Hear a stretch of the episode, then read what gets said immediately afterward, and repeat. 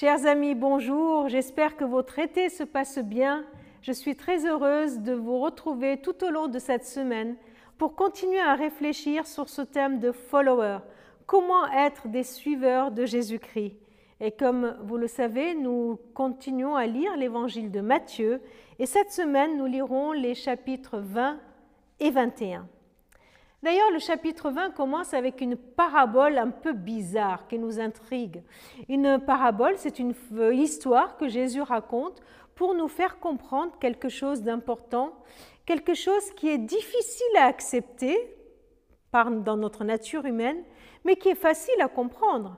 Mais ce n'est pas pour autant facile à accepter. Voilà la, la parabole qu'il raconte.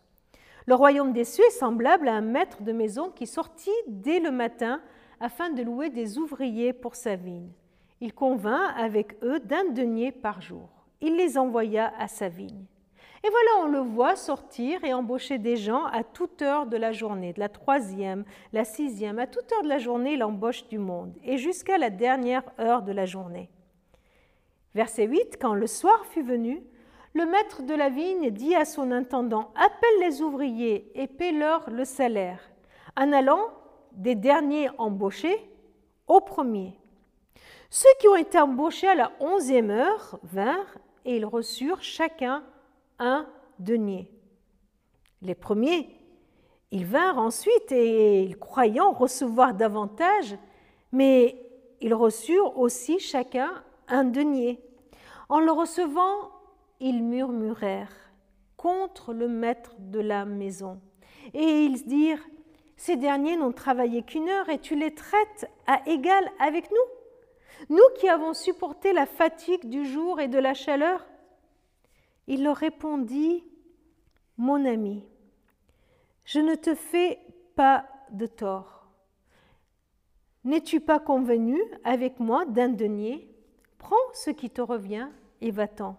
Je veux donner à ce dernier autant qu'à toi. Ne m'est-il pas permis de faire de mon bien ce que je veux Ou vois-tu de mauvais œil que je sois bon?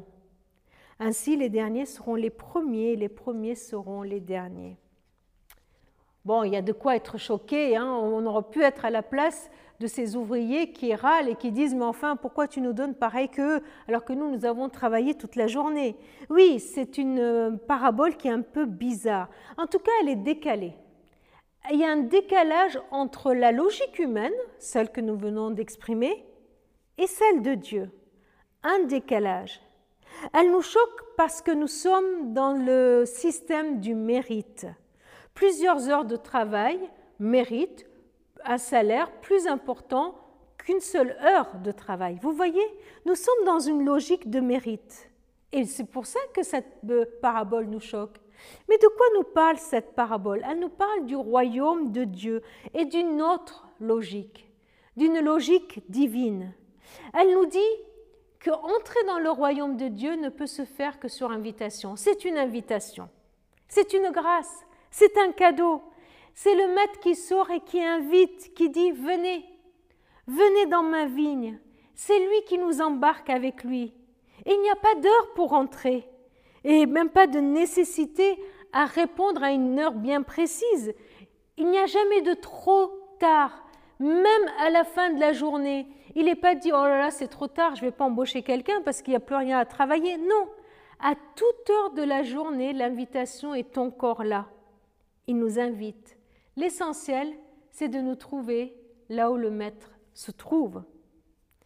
Deuxième chose que souligne ce texte, et c'est Christophe Paya qui le souligne dans son magnifique commentaire sur l'évangile de Matthieu que je vous recommande, c'est que le royaume de Dieu ne fonctionne pas, ne marche pas à l'ancienneté. La preuve, qui est le premier des ouvriers et qui est celui de la onzième heure? Par exemple, toi, tu es de quelle heure? Est-ce que tu es de la première heure, de la dernière heure, de la troisième, de la sixième? Voyez? Ben, ce texte nous dit qu'il y a toujours quelqu'un qui est arrivé avant moi et qu'il y aura quelqu'un qui viendra après moi. Les pharisiens qui croient être arrivés avant n'ont pas plus leur place que les collecteurs d'impôts qui arrivent peut-être après eux. Le royaume de Dieu ne marche pas au mérite, Le royaume de Dieu ne marche pas à l'ancienneté. Le royaume de Dieu est la manifestation de la bonté de Dieu.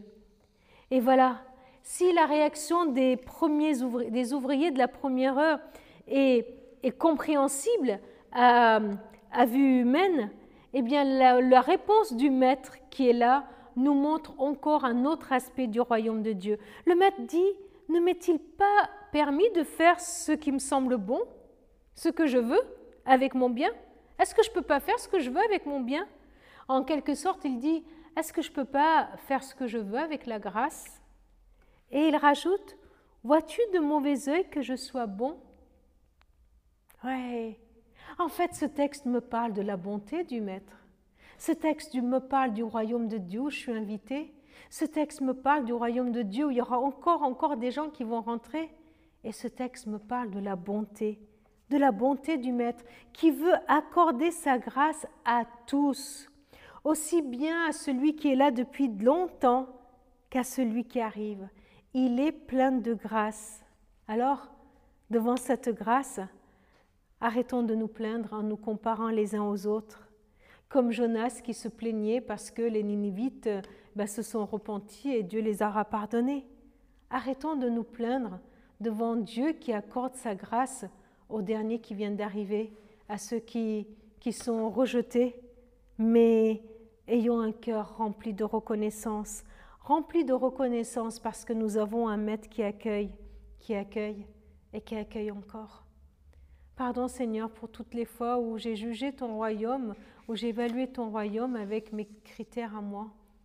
Que mon cœur Seigneur soit rempli de reconnaissance parce que tu m'invites dans ce royaume et que tu continues à inviter. Merci pour ta bonté, pour ta grâce que tu veux répandre sur tout le monde. Amen.